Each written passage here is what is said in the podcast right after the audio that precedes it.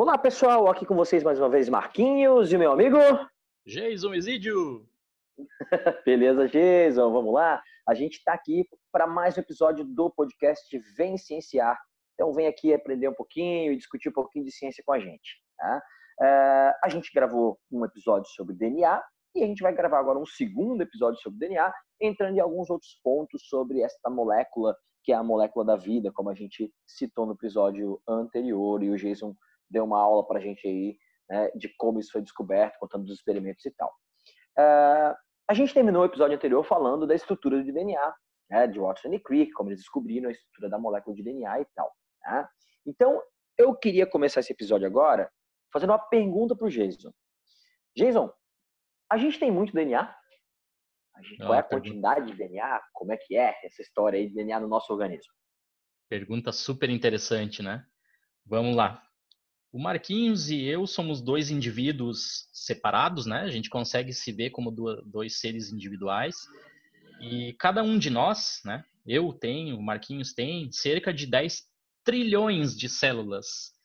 Nossa, a gente fala esses números, é, é bem complicado de, de nosso cérebro racionalizar. O que, que é um trilhão, né? É algo, é um número muito grande, né? Tem muito zero atrás, é difícil de racionalizar algo tão abstrato assim. Bom, nós temos 10 trilhões de células. As pessoas perguntam, ah, mas já pararam para contar uma por uma? Não, né? é uma estimativa, né, pessoal? E, e talvez alguns dados uh, científicos ou algumas matérias de, de, né, de revistas científicas às vezes falem que esse número é até maior. Né? A gente não tem como precisar exatamente. Então vamos fechar aqui para arredondar, para ficar mais fácil essa conversa. Temos 10 trilhões de células. Né? Nós somos seres eucariotos, então a maioria, a quase totalidade das nossas células, ela tem um núcleo. Dentro desse núcleo de cada uma das células está lá o nosso DNAzinho que a gente falou no episódio anterior, né? A moléculazinha da vida, como o Marquinhos falou aí.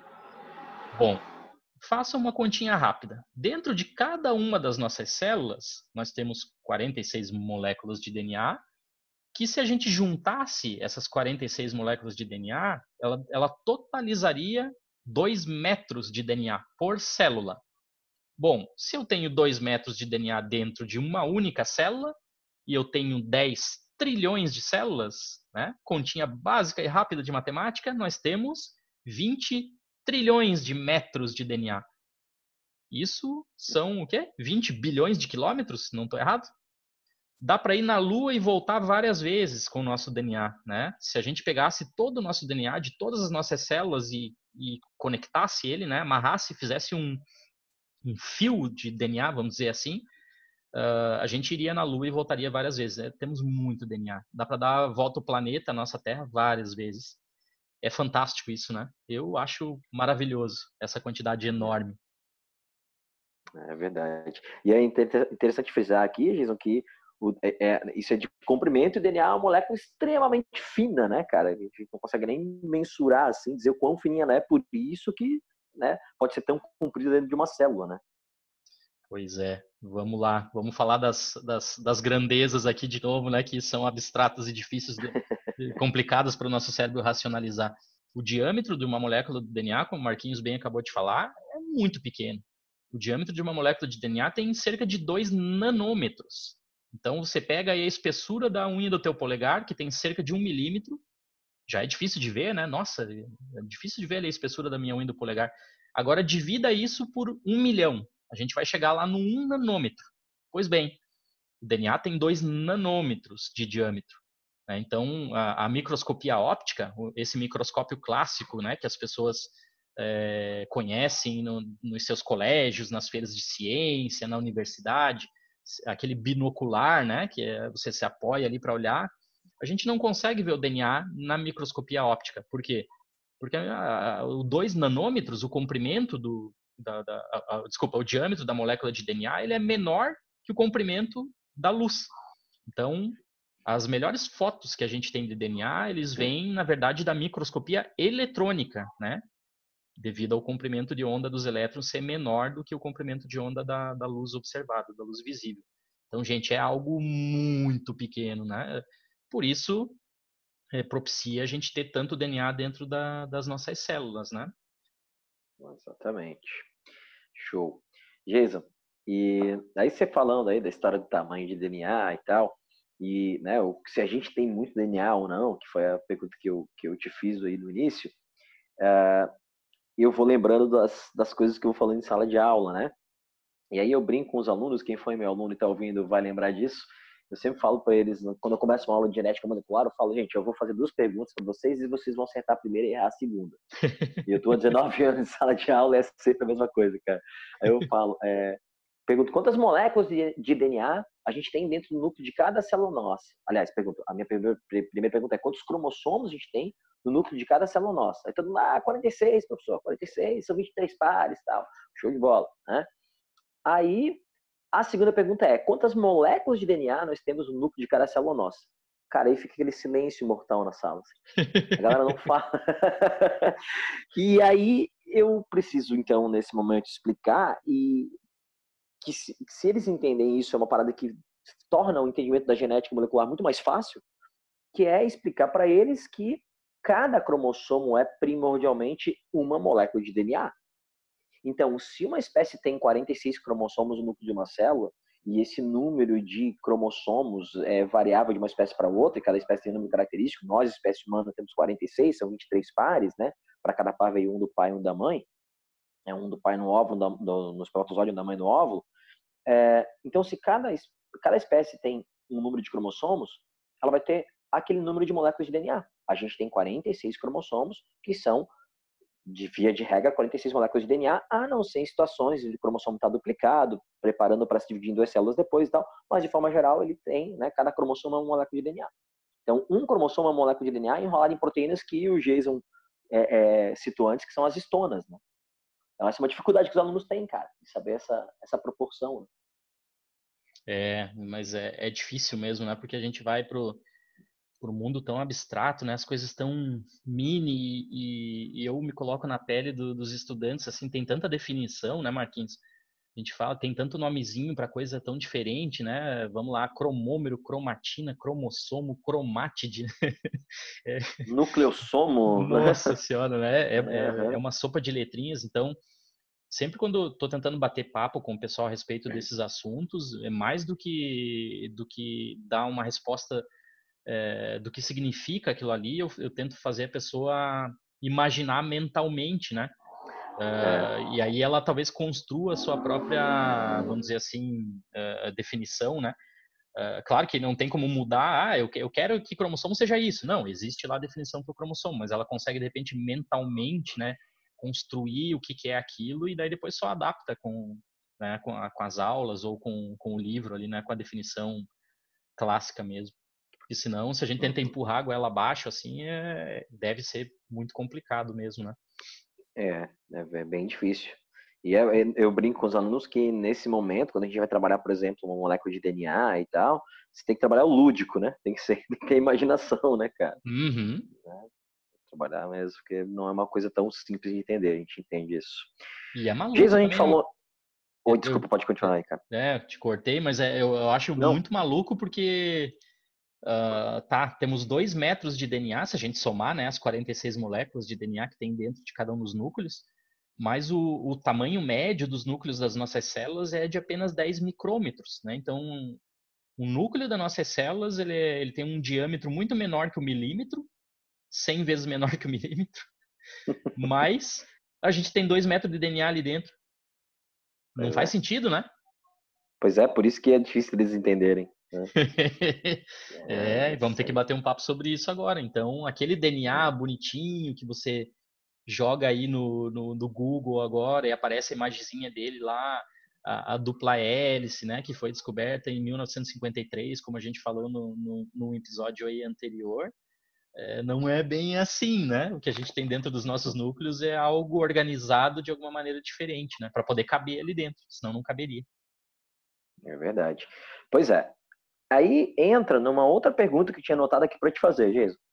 É, diferença entre cromossomo e cromatina, porque a gente fala de material genético, a gente pensa muito no cromossomo. Só que na verdade, né, na verdade, na maior parte do tempo, o material genético está organizado de uma outra forma. Explica isso aí pra gente, cara. Nossa, me lembrei agora de uma, de uma história de quando eu era graduando ainda. Provavelmente eu não estava junto contigo nessa disciplina, disciplina de genética 1. Uh, e aí a gente estava discutindo uh, justamente isso, né? Ah, o DNA dentro do, do, do núcleo, essa coisa toda. Uhum. E aí eu imaginava, né, na, na, minha construção mental, né, nos conhecimentos que eu tinha de biologia do, do ensino médio, que se eu pegasse uma célula minha naquele momento ali e fosse observar no microscópio, eu ia ver ali dentro o meu material genético, que obviamente ele ia estar no formato de cromossomos, né? E a professora começou a falar de professora Cecília na época, começou Cecília, a falar de cromatina, né? E não, os cromossomos não, não, o DNA não está sempre organizado no formato de cromossomos. E aí foi caindo o meu mundo naquele momento, assim, fiquei meio. é, como fiquei, assim, né? Fiquei meio desesperado, falei, o que que eu tô fazendo aqui? pois é, gente. Uh, respondendo essa pergunta do, do Marquinhos, então, uh, imagine um reloginho, assim, né? Um, um, relógio de, de 24 horas. Assim. A célula, durante todo o tempo de vida dela, né, transformado nesses 24 horas, ela vai estar tá desempenhando alguma função, dependendo do órgão que ela faz parte, né? Então, uma célula do fígado está lá desempenhando a função de detoxicar o corpo das porcarias que a gente entra em contato. Um neurônio, que também é uma célula, ele está transmitindo, fazendo a função dele, que é transmitir lá um impulso nervoso.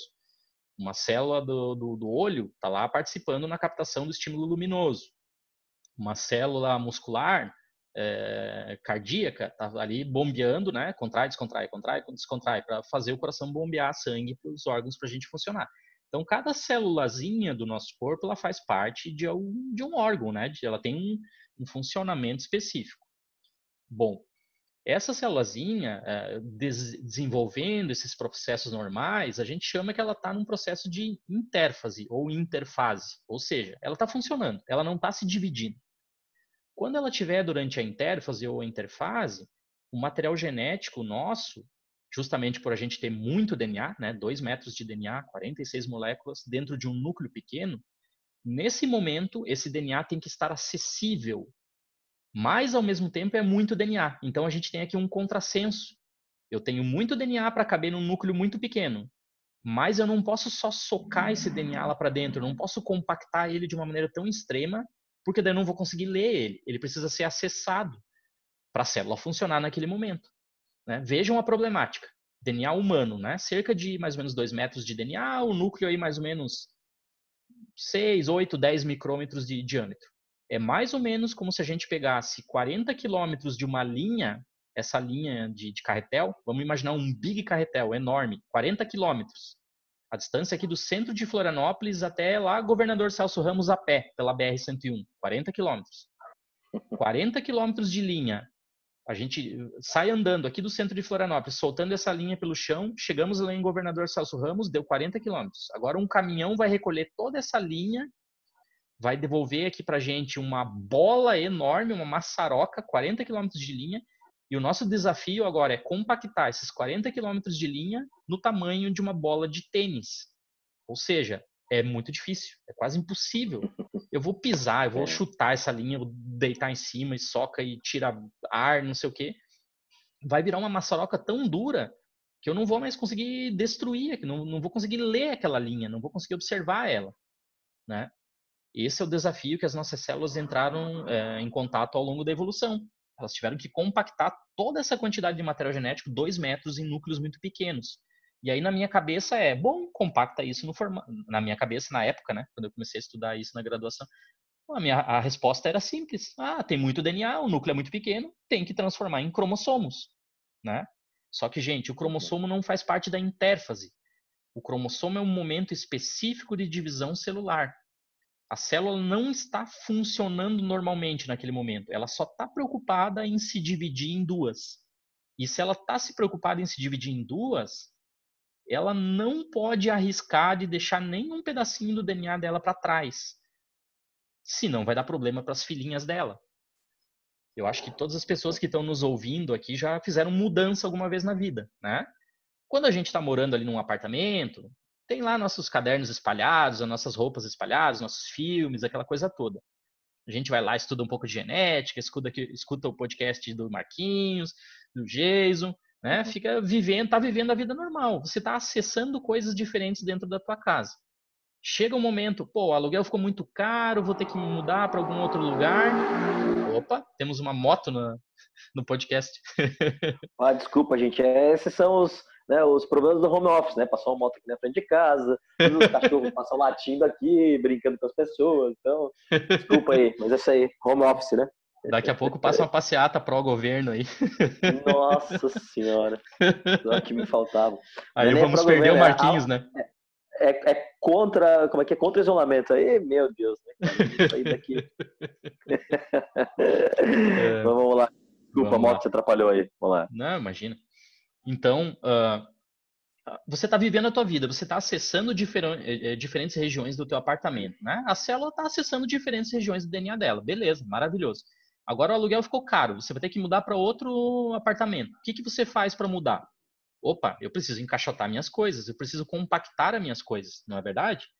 Assim faz a célula também. Ela vive, ela funciona, ela produz as proteínas dela, acessando o DNA dela, mas em um determinado momento ela precisa se dividir em duas para repor o tecido, para repor aquelas células que você perdeu. Nesse momento específico, ela não pode arriscar de perder o DNA na mudança, não pode deixar o DNA para trás, senão dá problema. Né? Um dia a gente pode fazer um podcast aqui específico sobre os problemas que são criados, né? as, as síndromes humanas por excesso ou por deficiência na quantidade de DNA. Né? As pessoas já certamente já ouviram falar de Klinefelter, de é, síndrome de Down, de Edwards, enfim, né? A gente fala isso em um outro momento. Então, uhum. a, a, célula funciona na intérfase, ela acessa o DNA dela ali, ele não está no formato de cromossomos. Quando ela vai se dividir, ela só está preocupada em passar o seu DNA para os seus filhotinhos, para as suas células filhas. Naquele momento, o DNA não está acessível, ele está muito compactado, ele está no formato de cromossomos. Como que a gente chama esse especificamente esse momento? Mitose ou meiose. Então, lá em 2000 e tananã, 2001, por aí, quando eu estava na graduação, eu escutei isso, nossa! Então quer dizer que durante toda a interfase, que é 90 95% do tempo de vida de uma célula, é quase todo o reloginho ali das 24 horas do que ela está fazendo ao longo do dia, ela não tem o DNA no formato de cromossomo. É, é verdade. O DNA não está no formato de cromossomo, exceto quando a célula for se dividir. Exatamente. Né. Então, a gente tem a maior parte do tempo da vida da célula, ela está no formato de cromatina, né? Cromatina, exatamente. Exatamente. Então, não está compactada, né, Jason? Ela está né, desespiralizada, desespiralizada, por assim dizer, né? Vamos chamar assim. E até isso é necessário, ela não está tão compactada que você consegue enxergar ela, a gente vê lá os cromossomos, é que eles estão no momento de divisão, né? Para uhum. poder dividir e se organizar, eles compactam o seu maior grau de compactação. Mas eles não poderiam estar assim tão compactados quando a célula está ativa, porque eu preciso que esses pedaços de, de DNA, esses pedaços do, dos cromossomos, vamos chamar assim, das moléculas de DNA que estão ali, é, elas estejam é, disponíveis, né? Porque algumas coisas vão acontecer, a gente vai falar um pouquinho mais disso daqui a pouquinho, sobre né, os, o que, que são esses pedaços das moléculas de DNA, né? Exatamente. Então tá. Podemos passar para essa parte já então, Jason? É, você citou cromatina, acho que eh, se podemos falar um pouquinho de repente, cromossomo é uma visão mais clássica, né? Todo mundo acha que, ah, eu já vi uma fotinho de um cromossominho e agora eu espero que as pessoas tenham entendido então que é, cromossomo é uma situação pontual, né? Só no momento da divisão celular, é o estado máximo de compactação do DNA. Mas aí a cromatina, então, o que, que é, né? O que, que, o que na bah, interface então... toda, né? Vamos explicar aí de repente para o pessoal, antes da gente ir claro, adiante claro. para questões mais específicas. Então, uhum. gente, cromatina. É, Marquinhos me corrija, mas caía muito antigamente no vestibular, na, na parte de, de, biologia, né? Defina o que é cromatina, uhum. ou é, nas, nas, questões lá de, de é, preposições, né? Para saber se é verdadeiro ou falso, tinha pegadinhas ali a, a respeito de, de cromatina. Uh, Gente, o DNA, naquele formatinho, então, que você, né, repito sempre, coloca no Google aí, vê uma imagem da, da molécula, da dupla hélice de DNA. Aquela, é, a gente costuma brincar que é a foto do Instagram do DNA. Aquele DNA ali foi uh, descoberto lá em, né, daquele jeito, descoberto em 1953, mas ele é um DNA isolado em laboratório. Não é uma situação real. Aquilo ali não está da, daquele jeito dentro das células de vocês. 90, 95% do tempo dentro das células de vocês, o DNA está no formato de cromatina. Tá? E o que, que seria cromatina? Ele está organizado, enrolado ao redor de proteínas, que são chamadas estonas. Né? Então, o, o, DNA dentro das nossas células, ele nunca está sozinho. Ele está sempre vinculado a outras proteínas, as estonas. Se não fosse as estonas, a gente não conseguiria colocar 2 metros de DNA dentro de um núcleo de 10 micrômetros.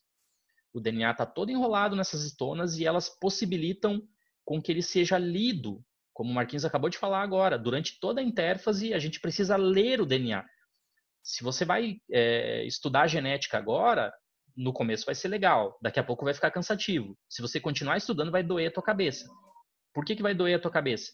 Porque você está exigindo demais daquelas tuas células, você está colocando ela num estresse de tanto forçar ali, pensar na genética. Tá, tá, tá, Não, tem que dar uma descansada, tem que dar uma relaxada, tem que dormir um pouco, tem que dar tempo das proteínas do conhecimento, as proteínas que vão fazer as sinapses para você consolidar os conhecimentos da genética, serem formadas. E como que elas vão ser formadas? A partir da leitura do DNA dos teus neurônios. Né? Então, para a gente funcionar, como a gente funciona, para eu conseguir falar aqui com vocês, o Marquinhos falar, para a gente fazer esse podcast, o DNA das nossas células tem que estar acessado todos os momentos. Ele não pode estar compactado em cromossomos, mas ele também não caberia dentro do núcleo. Então ele está organizado na cromatina, que é basicamente uma maneira de enrolar ele ao redor de proteínas dentro do núcleo, as estonas. É verdade. É, as estonas que permitem né, que a gente tenha esse material genético ali estando disponível para ele fazer o papel dele, né? Exatamente. Fazendo a, a função dele, né? É, então, essa, essa diferença, Jason, de, de, de cromossomo e cromatina é uma parada que é, no ensino médio também é uma coisa difícil de fazer a galera entender, né? Então, preciso, eu, eu costumo dizer assim, olha, se você vai olhar uma, uma célula que está em intérfase, você não vai ver os cromossomos. Então, esses cromossomos que a gente vê aqui, bonitinho e tal, tá? você precisa ver uma célula em divisão. Então, se a célula está fazendo a função dela, que é a maior parte do tempo da vida dela, você vai olhar no núcleo e você vai, vai ver uma mancha no núcleo. Você bota um corante e você não vê os cromossomos bonitinhos, né? E como a gente costuma olhar quando né, vê a foto de um cromossomo ali num, num, livro didático e tal. Você vai ver só uma mancha no meio do núcleo. Isso é a cromatina, né?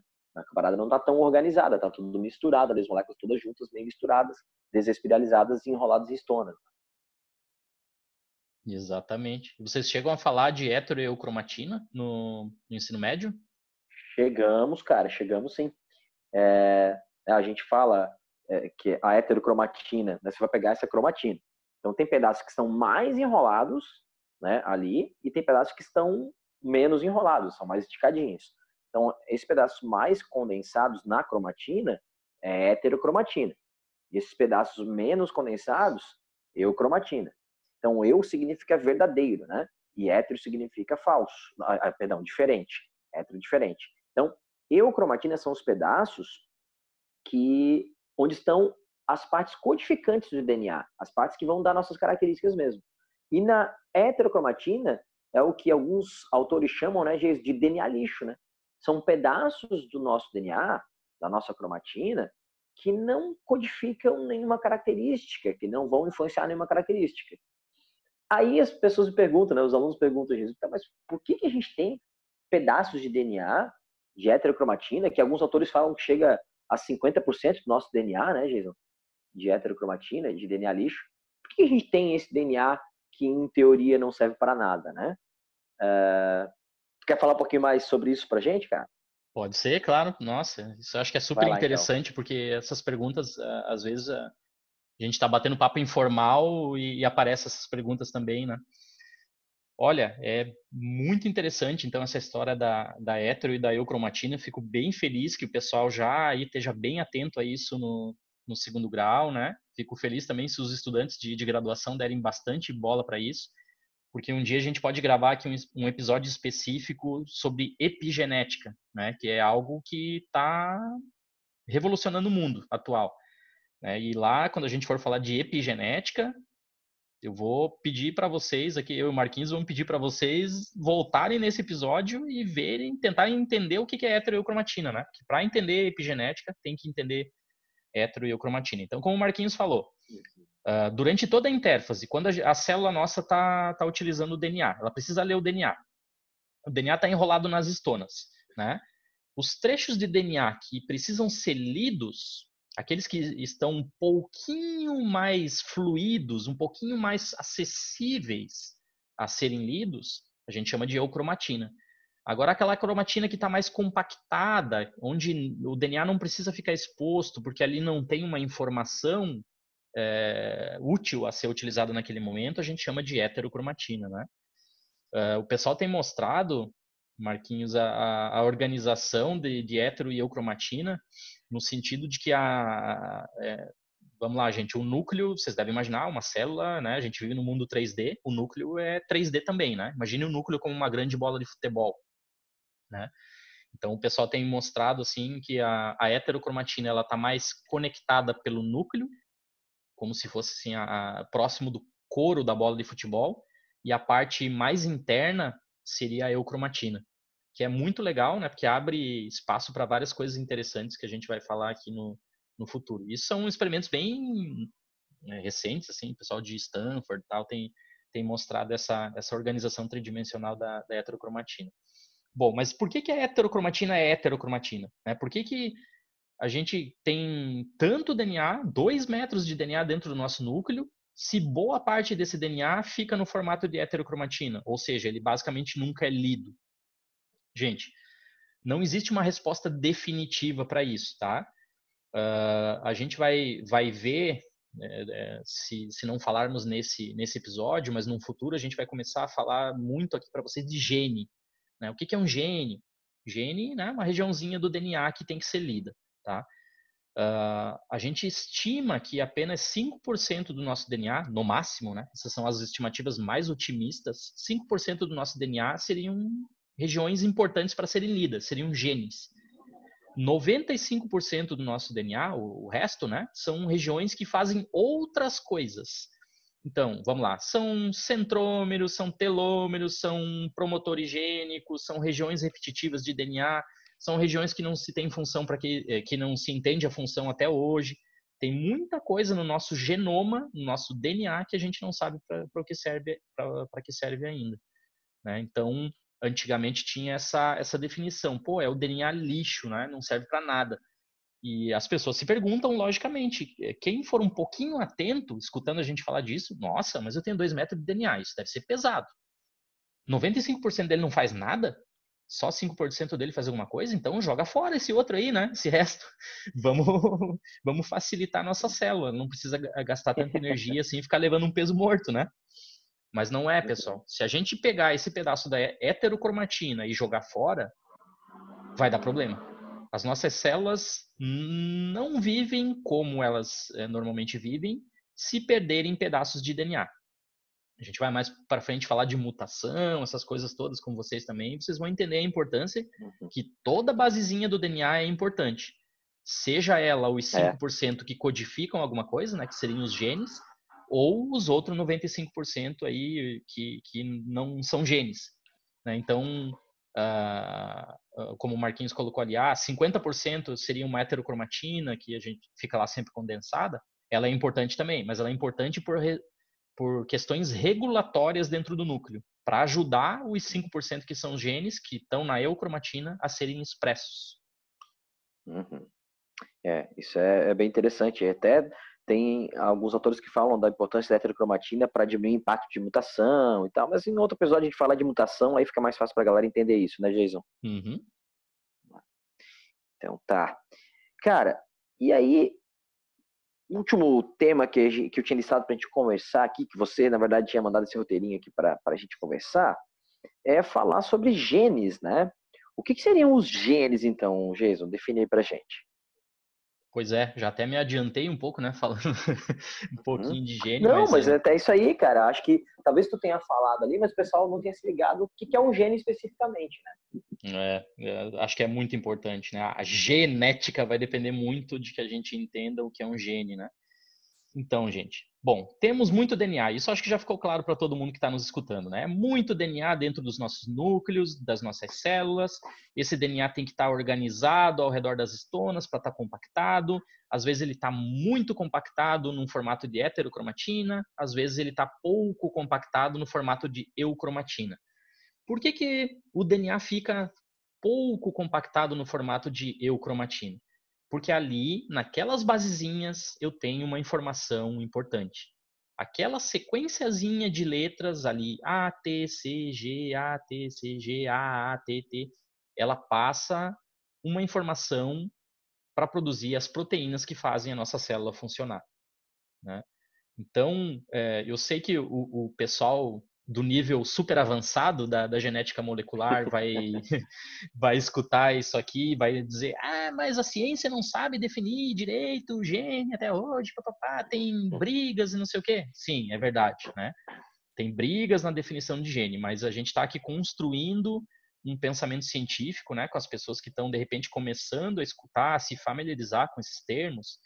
Então, nesse nível aqui, nesse momento, pense em gene como uma sequência de DNA que vai ser utilizada.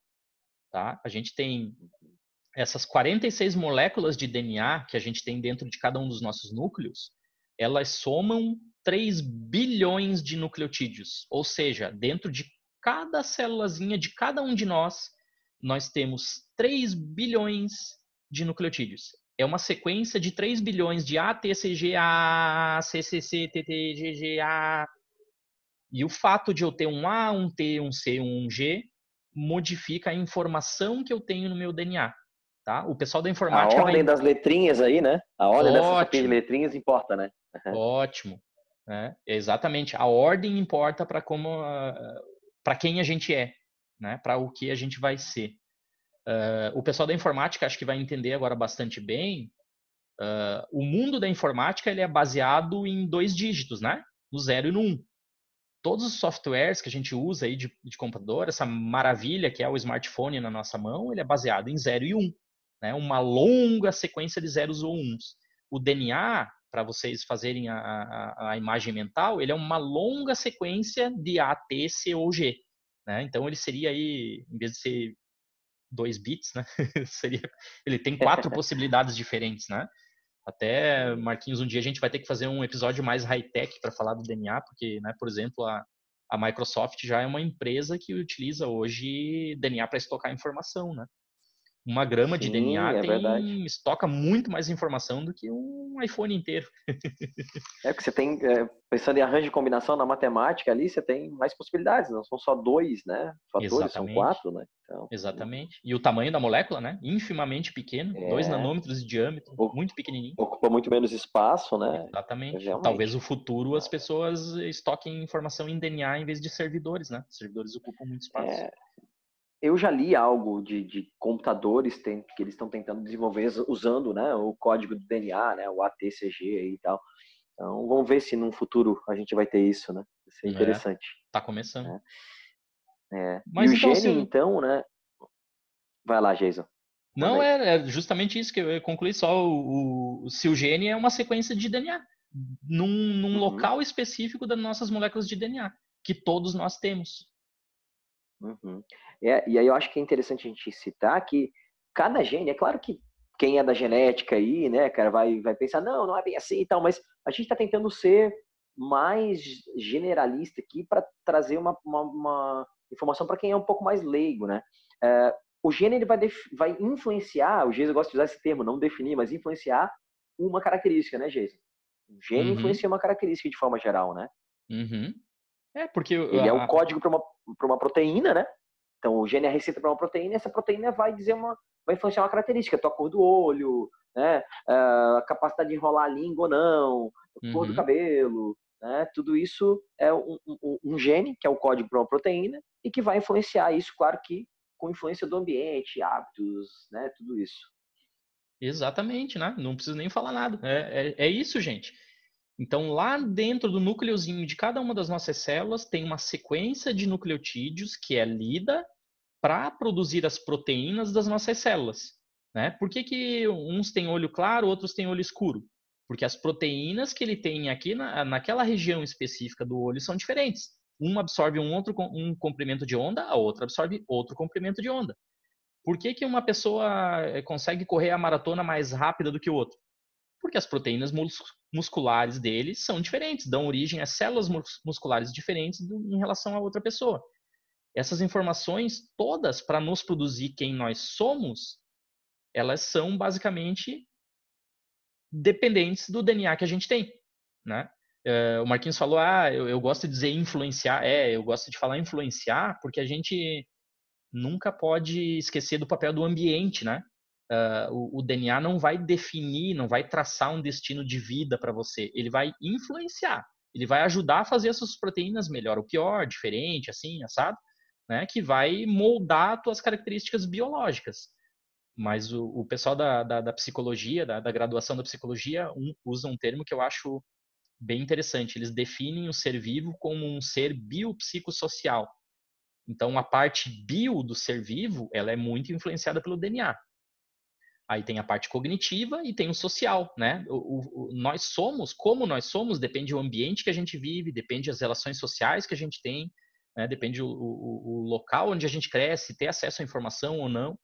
E isso tudo uh, também retroalimenta o nosso DNA, que é a maravilha fantástica epigenética, né? A gente vai falar num episódio mais para frente. O ambiente também consegue, de certa maneira, moldar a nossa cromatina. Né? Ele consegue aumentar uh, uh, o tempo de exposição da, da eukromatina ou tirar alguma coisa que estava em heterocromatina e passar aquilo agora a ser eukromatina. Isso é muito fantástico. Mas a gente fala num outro episódio né, sobre epigenética. É, eu acho que até o exemplo que tu usou aí, Jason, de, do maratonista, né, de um corredor mais rápido, mais devagar, fala do ambiente, né? Porque não é só a genética. Se o cara treinou mais, preparou mais a musculatura, também influencia, né? Uhum. Produziu é, mais é proteínas, é só... né? Pra, pra... É, exatamente. Para que as células musculares é. aguentassem aquele, aquele tranco de correr 40 e tantos quilômetros. É. Cara, eu tinha pensado em, em, a gente comentar um pouco sobre a questão de intro e exon, mas como a nossa proposta é fazer episódios mais curtos, a gente já está aqui com 36 minutos, Jason. Eu vou parar, esse, vamos parar esse episódio por aqui. A gente deixa esse papo de intro e exon para um outro momento, até talvez conversando sobre epigenética, a gente pode né, falar aí sobre intro e exon, explicar para a galera o que, que é, né, o que, que são esses dois termos aí dentro de um gene. Pode ser? Claro, mas é tu que manda sempre. Ah, não, cara, eu, não, eu, só, eu, só, vou levando o negócio aqui, mas ninguém manda. Isso aqui é uma democracia. Fechou então, Jason. Agradeço mais uma vez a parceria e vamos finalizando o nosso podcast por aqui. Segue a gente lá no Instagram, arroba Estamos aí no Spotify, no Anchor, né? em breve, talvez nesse episódio a gente, quando lançar, a gente já vai estar também na plataforma aí do, de podcast para Apple, né, Jason? Isso mesmo. É isso aí. Galera, brigadão. Jason, obrigado mais uma vez. Um abraço a todos e até a próxima.